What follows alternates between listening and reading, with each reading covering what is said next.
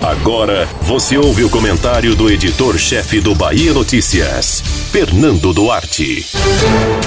Após o fracasso da estratégia da oposição ao prefeito Assemineto em Salvador durante as eleições, sobram dedos para indicar um eventual culpado. O governador Rui Costa, que deveria ter sido responsável por essa articulação, é considerado uma espécie de culpado mor pelo erro que facilitou a vida de Bruno Reis em Salvador. Porém, é muito cômodo sugerir que apenas ele tem responsabilidade pela tragédia anunciada. Rui errou ao adiar interminavelmente a discussão sobre como o grupo liderado por ele se comportaria no pleito. Era esperado que o governador capitaneasse esse processo, já que ele deveria ser o expoente político desse segmento.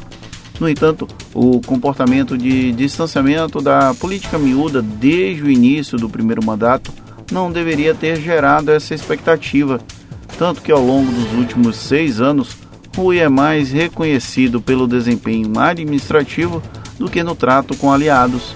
Ainda assim, houve quem apostasse tudo nessa capacidade de liderança dele. Desde janeiro, todavia, já era possível identificar o que Rui tinha em mente para a disputa soteropolitana. Ao lançar o nome de Major Denise como uma espécie de teste, era previsível que o governador iria bancar o nome dela na disputa e que não abriria mão disso. Alguns aliados preferiram resistir até o final, a exemplo de Olívia Santana e Bacelar, que levaram até as urnas os próprios nomes. Já outros optaram por seguir em um projeto paralelo, como foi o caso do PSD, que marchou com o pastor Sargento Sidório, e do PSB, que colocou o orgulho embaixo do braço e cedeu Fabíola Mansur para vice de Denise.